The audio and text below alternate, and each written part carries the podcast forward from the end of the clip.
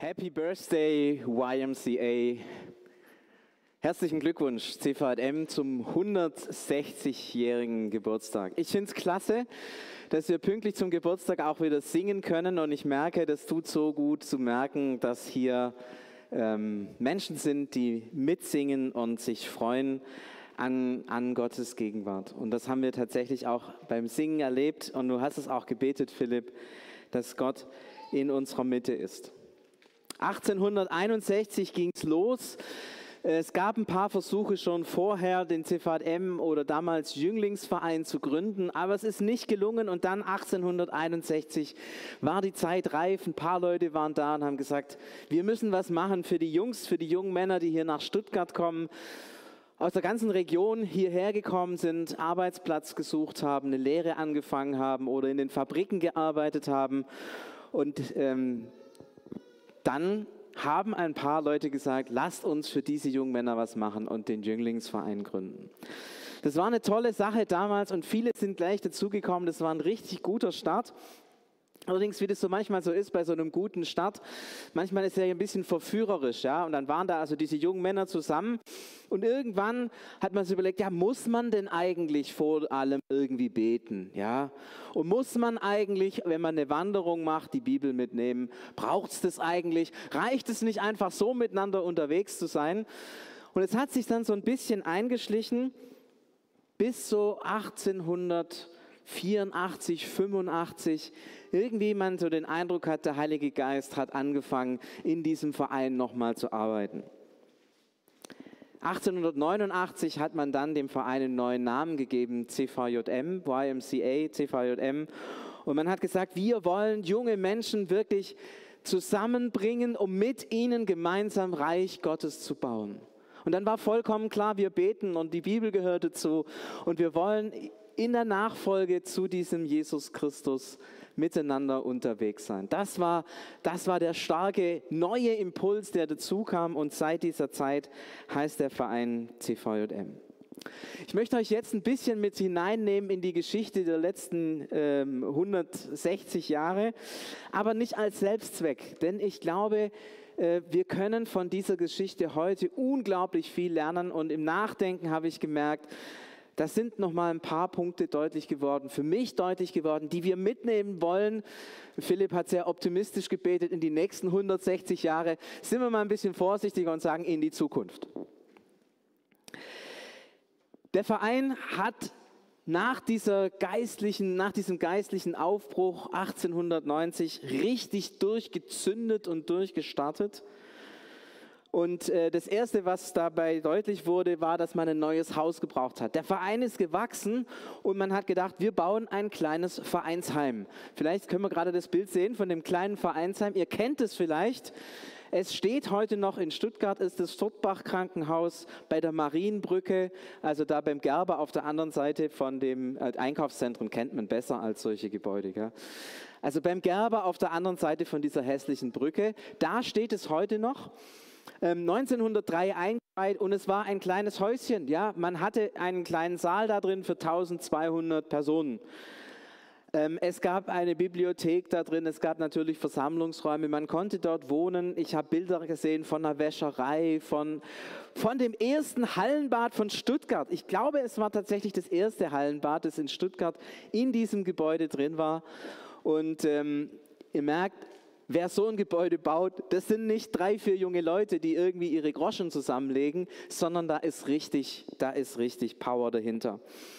Das nächste Bild zeigt, dass man auch gut befreundet war. Ähm, ihr seht hier mehrere Herren mit Zylinder. Das ist nicht der George Williams, aber der Herr mit dem Zylinder und dem Stock in der Hand. Ja? Das war der König von Württemberg. Der kam ab und zu auch mal in den CVM, aber noch viel häufiger kam seine Frau. Die fand nämlich das Hallenbad richtig cool. Endlich hatte man Platz in der Badewanne. Ja? Ähm, königliche Badegemächer waren wahrscheinlich zu klein für eine Königin, aber das Hallenbad im CVM hat ihren Ansprüchen genügt. Da musste dann durch alles zugehängt werden, dass ja keiner von den Jungs ähm, die äh, Körperteile der Königin unbedeckt oder einigermaßen unbedeckt sehen kann.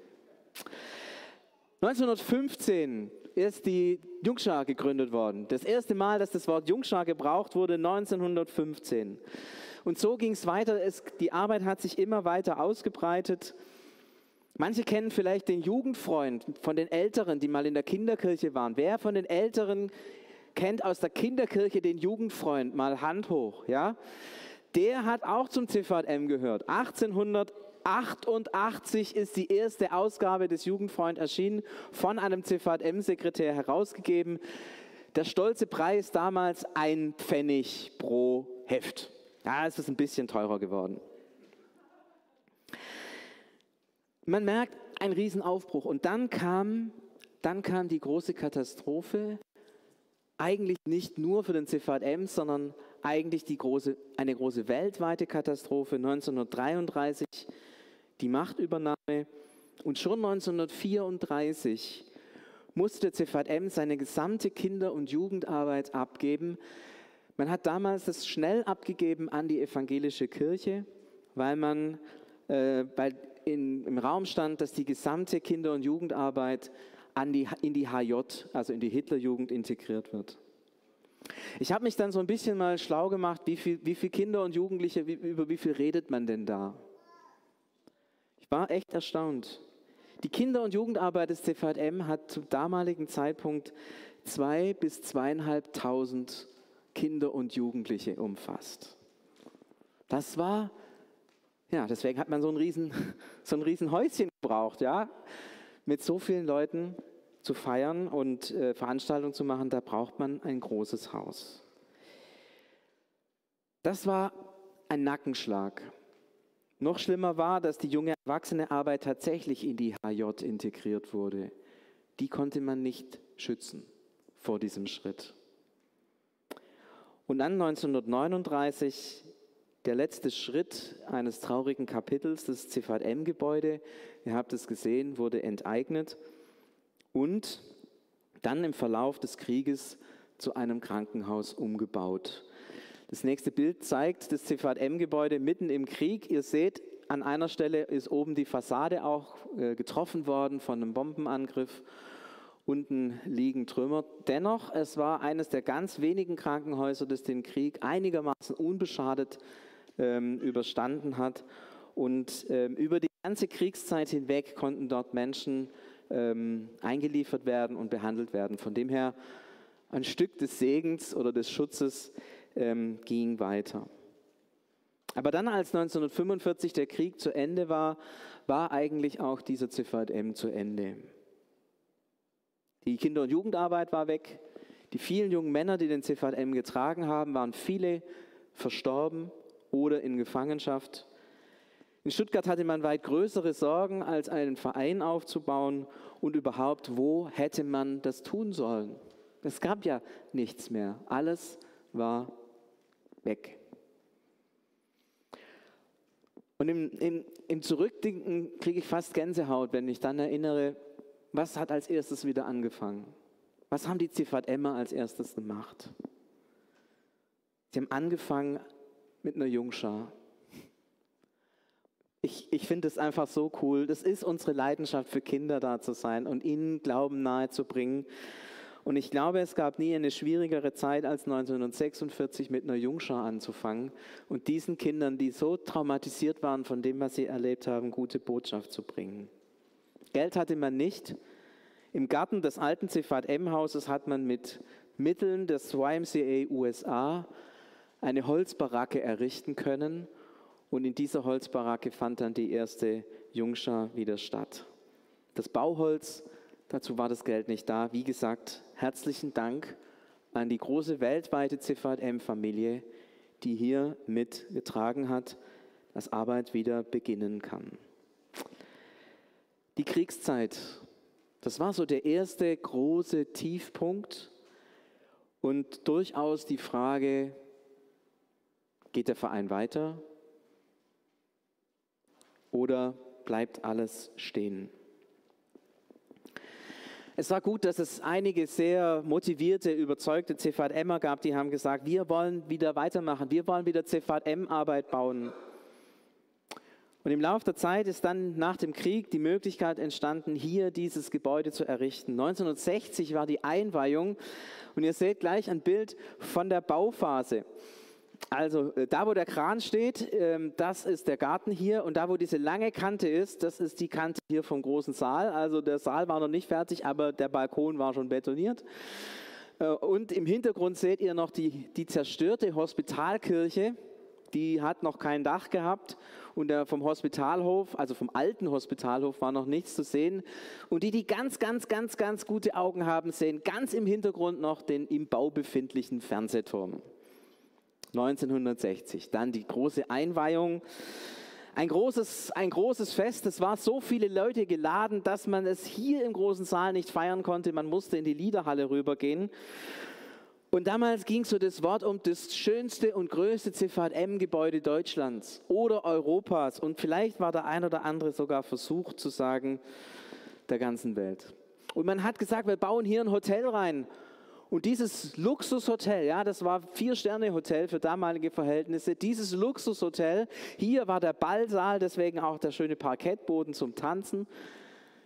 Dieses Luxushotel soll dann die CVM-Arbeit über die nächsten Jahrtausende finanzieren. Und als ich so darüber nachdachte, fiel mir eine Geschichte ein, eine biblische Geschichte von einem, der viel Geld gesammelt hat und gesagt hat, so, jetzt habe ich alles und jetzt, ähm, da heißt es Lukas 12, Vers 19, und dann kann ich mir sagen, du hast riesige Vorräte und für viele Jahre, die für viele Jahre reichen. Gönne dir Ruhe, iss und trink und genieße das Leben. Aber Gott sagte zu ihm, wie dumm du bist. Noch in dieser Nacht werde ich dein Leben von dir zurückfordern. Ja, diese Geschichte von dem reichen Grundbesitzer ist eine Geschichte, die davon spielt, dass jemand gedacht hat, jetzt habe ich alles. Jetzt kann mir nichts mehr passieren. Jetzt ist alles sicher, alles safe. Wir sind, wir sind richtig cool. Und in der Geschichte geht es dann so aus, dass Gott das Leben dieses reichen Grundbesitzers, des reichen Kornbauern beendet. So dramatisch war es nicht. Aber wenn ein christlicher Verein meint, jetzt haben wir alles, diesen Christus brauchen wir jetzt eigentlich gar nicht mehr so, weil wir haben das alles so eingerichtet, dass es auch ohne funktioniert, dann wird die ganze Geschichte ziemlich bitter. 1966, sechs Jahre später, hat Ernst Schiele als Generalsekretär die Leitung des Vereins übernommen. Und es war damals ganz klar, der Verein stand kurz vor dem wirtschaftlichen und geistlichen Bankrott. Die Bibel wurde nicht mehr gelesen, das Hotel hat nicht funktioniert und die Arbeit wurde immer kleiner. Wieder mal so ein Schritt, wieder mal so ein Punkt, wo man nicht wusste, wird es wieder werden oder werden wir irgendwann zu Ende sein? Wieder stand der Verein in Frage. Und wieder waren da einige Menschen, Ernst Schiele habe ich vor allem genannt, die dann angefangen haben, Schritt für Schritt wieder anzufangen. Hans Schiele hat die Leute zusammengebracht, um in der Bibel zu lesen, geistliche Freizeiten gestartet und vieles, was so ein Ziffat M ausmacht, ist langsam aber sicher wieder gewachsen. Es war dann eine lange Zeit des Wachstums. Von 1966, es kam dann Wilhelm Blesing als neuer Generalsekretär und dann später auch Christian Schäufele. Eine lange Zeit des Wachstums und der geistlichen Erweckung. Kann man so regelrecht sagen, geistliche Erweckung? Ich freue mich sehr, dass Ulla und Lutz Frankenberger heute hier sind, die diese Zeit auch als, ja, der Applaus ist gerechtfertigt, ja. Die in dieser Zeit auch zum CVM gekommen sind als äh, Hauptamtliche. Lutz, du warst Major der Bundeswehr und hast dann dich eingelassen auf ähm, weniger gehorsame Jugendliche. Und ich kann mich noch gut erinnern, auf Freizeiten, ähm, dein Majors gehen war immer so gut. Du bist den Berg hochgerannt und hast Witze erzählt und alle hinter dir haben gekeucht. Ähm, und es war wirklich eine, eine Zeit der Erweckung. Und ich muss ganz ehrlich sagen, ich bin selber in dieser Zeit hier im CVM zum Glauben gekommen. Lutz, ich erinnere mich noch gut an unsere erste Freizeit oder meine erste Freizeit mit dir, mit euch zusammen in, in Dänemark, in Randers. Und das, was, was ich erlebt habe, dass junge Menschen erfahren, dass dieser Gott sie berührt und anspricht, dass dieser Gott lebendig ist, tröstet, Kraft hat, Mut macht, Gaben hervorbringt und, und, und. Das, was ich als Jugendlicher erlebt habe, das haben viele erlebt. Und es war eine Freude zu sehen, wie der Verein aufblüht. Und dann hat 1963 ein harter Schnitt, 93, Entschuldigung, 1993 ein harter Schnitt stattfinden müssen. Das hauptamtliche Team und auch viele von den ehrenamtlichen Mitarbeitern waren so zerstritten, dass der Vorstand die Notbremse gezogen hat. Einige mussten gehen, viele sind gegangen, freiwillig gegangen. Die Uneinheit im Verein hat den Verein an den Rande des Zusammenbruchs gebracht. Aller guten Dinge sind drei. Beim Zweiten Weltkrieg konnten wir nichts dafür. 1960 waren auch das Hotelmanagement vielleicht schlecht. Aber 1993, liebe Freunde, da haben wir das aus eigenen Mitteln hingekriegt, uns abzuschießen. Es war lang die Frage, wie geht es denn weiter? Zuerst war es Paul-Heinrich Fuchs, dann Wolfgang Günther, die die Leitung des Vereins übernommen haben. Und es ist ihnen gelungen, langsam aber sicher die Leute wieder zusammenzubringen, etwas zu stabilisieren, ein Fundament aufzubauen, ein Fundament von Vertrauen und Miteinander. Und dieses Fundament ist die Grundlage für das Wachstum und die geistliche Erneuerung, die wir heute erleben. Es ist viel Versöhnung passiert. Es hat lange gebraucht, aber es ist viel Versöhnung passiert. Ein Bild steht für mich in ganz besonderer Weise für Versöhnung. Es war bei dem großen Fest zur 150 Jahr Feier, also vor zehn Jahren, da gab es dieses Bild von einigen äh, damals leitenden Referenten, die das für Versöhnung stand. Können wir das Bild vielleicht kurz einblenden? Severin hört so gespannt zu, genau. Ähm, vielen Dank. Ja, da ist äh, also von drüben von der Lampe an Paul-Heinrich Fuchs, den nächsten kennt ihr, dann kommt der Wolfgang Günther, Christian Schäufele und Wilhelm Bläsing, ein Bild mit fünf leitenden Referenten oder Generalsekretären des CVM.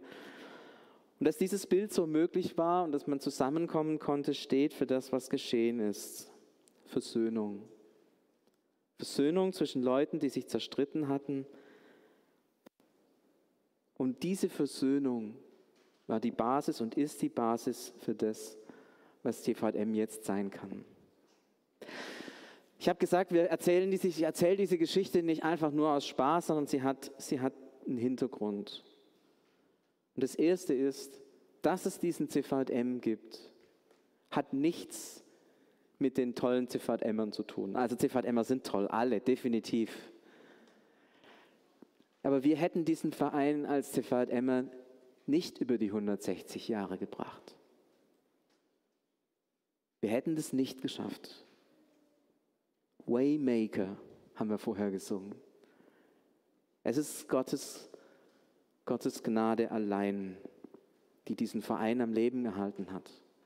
Es ist Gottes Gabe allein, dass heute noch Menschen hier zum Glauben finden. Es ist Gottes Gabe allein, dass er unter uns wirkt und dass es uns noch gibt. Und das Zweite. Jemand hat mal gesagt, bei euch im CVM stellt man fest, jeder ist willkommen, ihr habt ein weites Herz. Ja, wir haben ein weites Herz, das stimmt. Weil wir gelernt haben, wie schnell man scheitern kann. Wie schnell auch Christen in ihrem Glauben und in ihrem Miteinander scheitern können. Das haben wir gelernt. Und ich glaube, das ist gut so, dass wir das gelernt haben. Das hätte vieles, also es hätte alles nicht sein müssen. So. Aber dieses weite Herz ist etwas, was Jesus entspricht und das wir sonst vielleicht nicht lernen hätten können. Und das Dritte, was mir Bedeutung, wichtig geworden ist, was an Bedeutung gewonnen hat, über all die 160 Jahre gab es eine Konstante. Menschen zu einer Gemeinschaft mit Jesus zusammenbringen. Und da heraus entsteht so viel. Da entsteht, dass wir Menschen dienen können, da entsteht, dass Leute zum Glauben finden, da entsteht, dass Menschen das ihre Gaben entdecken. Eine Form von Gemeinschaft ist sichtbar geworden über diese 160 Jahre. Und das Verrückte ist, wir stehen jetzt wieder kurz vor den Sommerfreizeiten. Und wir erleben es in jeder Sommerfreizeit genau das, dass diese Form von Gemeinschaft wieder plötzlich da ist. Gemeinschaft. Das ist unser Herzschlag. Das ist das, was uns Gott gegeben hat. Und das, was sich nach 160 Jahren immer und immer und immer und immer wieder ereignet. Wir hatten vor kurzem eine Zeit, wo wir unsere FSJler äh, gebeten hatten, mal eine Predigt zu halten. Weil wir glauben, dass FSJlerinnen und FSJler tolle Predigerinnen und Prediger sind. Und eine von ihnen, die Sophie, die hat, die hat über das Thema Gemeinschaft gepredigt. Und ich habe gedacht, Mensch, Sophie, wenn du so viel Gedanken dir machst über Gemeinschaft, über das, was für uns als CVM unser Grundwert ist, dann halt die Predigt doch einfach hier. Und jetzt bitte ich dich, Sophie, komm nach vorne. Wir freuen uns auf dich.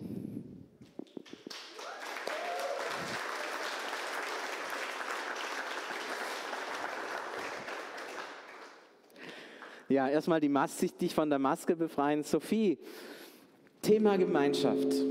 Was hat dich so, was hat dich so begeistert, dass du das zu deinem Predigtthema gemacht hast und warum hast du da so viel selber drüber nachgedacht? Also ich bin ja gerade FSJlerin und in den letzten Monaten habe ich auf jeden Fall nochmal ganz neu verstanden, was es irgendwie ausmacht, wenn Gott Teil von der Gemeinschaft ist. Ob es jetzt ist in unserem coolen FSJ-Team oder auch im, in unserer WG oder im Lebenshaus. Ähm, ich bin gerade sehr dankbar für die Gemeinschaft, die ich hier erleben darf und ähm, ja, äh, ich habe aber auch schon an ganz anderen Stellen erlebt, wie Gemeinschaft eben nicht funktioniert, dass, wie es eben auch damals in den 90ern passiert ist, irgendwie Leute wegen Kleinigkeiten sich verstreiten oder Gemeinschaft auseinanderbricht. Und deswegen finde ich es einfach richtig wichtig, dass, es ein, dass, wir, dass wir uns damit beschäftigen, wie wir gute Gemeinschaft leben wollen als Christen. Denn ja, Gott hat uns ja dazu geschaffen, dass wir Beziehungen zu ihm leben. Und ähm, dadurch, dass wir Beziehungen zu Gott haben können, können wir dann auch eben diese coole Beziehung miteinander zu haben, die irgendwie nochmal was ganz anderes ist, wie wenn wir einfach nur so Freunde sind. Schon Gott an sich ist ja irgendwie Gemeinschaft dadurch, dass es eben den Vater gibt, den Sohn und den Heiligen Geist. Und ähm, ja, das weist ja schon darauf hin, dass wir auch dazu berufen sind, Gemeinschaft mit ihm zu leben. Ja, voll cool. Ähm, jetzt kommt ein bisschen die Stimme aus dem Off, aber äh, ich gucke mir, ja, ja, danke. vielen Dank. Übrigens, vielen Dank an unsere Kamerafrau Conny Mart. Dankeschön.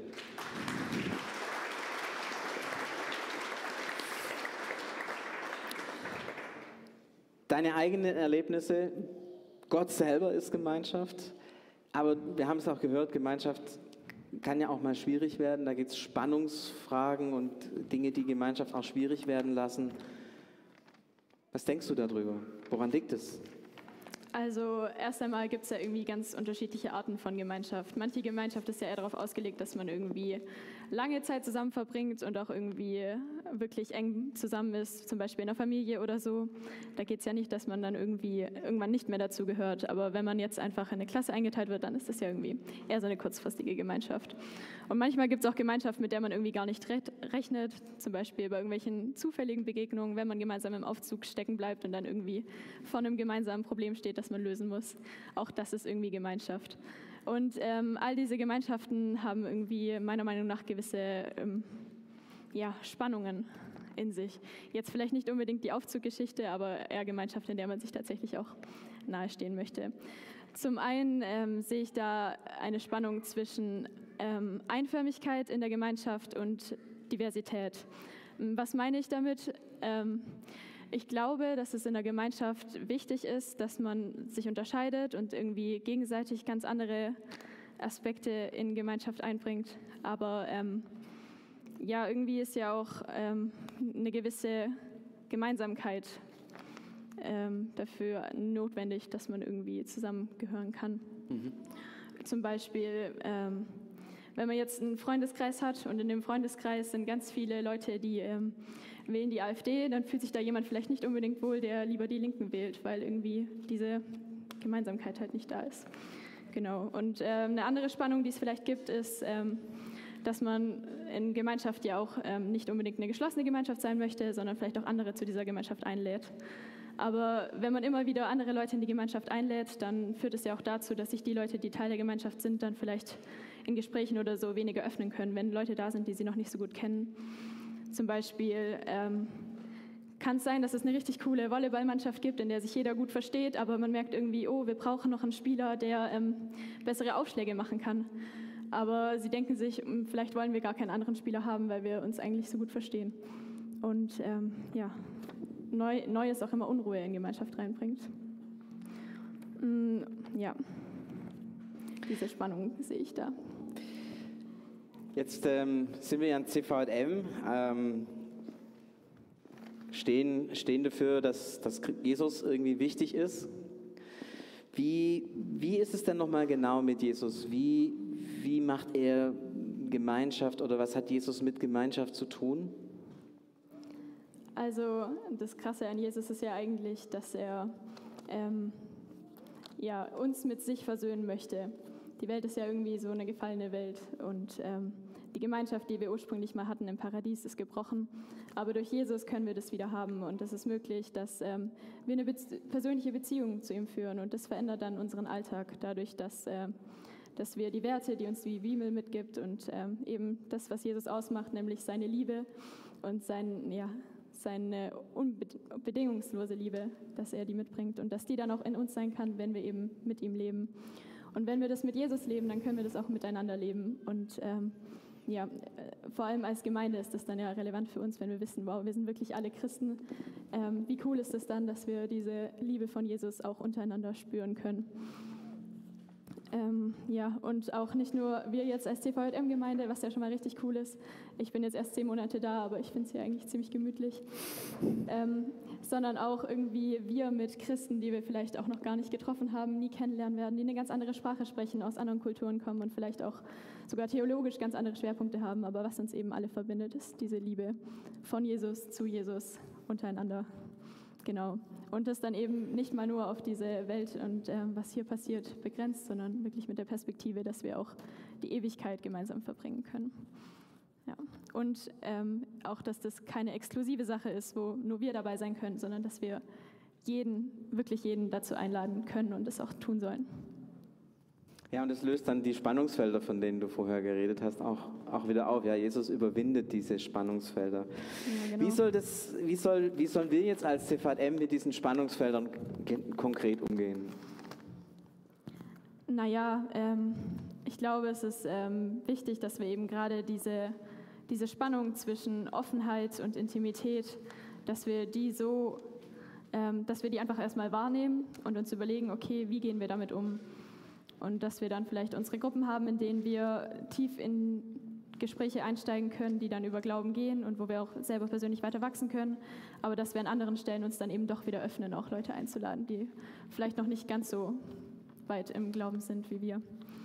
Und dass wir einfach, äh, unser Ziel als CVM oder auch als christliche Gemeinde allgemein sollte sein, dass wir nicht nur in unserer Bubble leben, sondern auch aus unserer Bubble herausgehen und das Evangelium ganz offen hin mit anderen leben. Man muss ja nicht immer nur Zeit mit Christen verbringen. Ich glaube, es ist auch cool, mal irgendwie in andere Gemeinschaft unterwegs zu sein, aber dass wir eben auch da zeigen, dass Jesus einen Unterschied machen kann und auch davon erzählen. Und äh, wie wir als CVM das leben, das kann auch ein Vorbild dafür sein, wie das ja, in der Ewigkeit sein wird und wie das in der Welt vielleicht noch an ganz anderen Stellen passieren darf. Und das alles äh, funktioniert eben nur durch unsere Versöhnung mit Jesus. Ganz herzlichen Dank. Ist es nicht ein Applaus wert?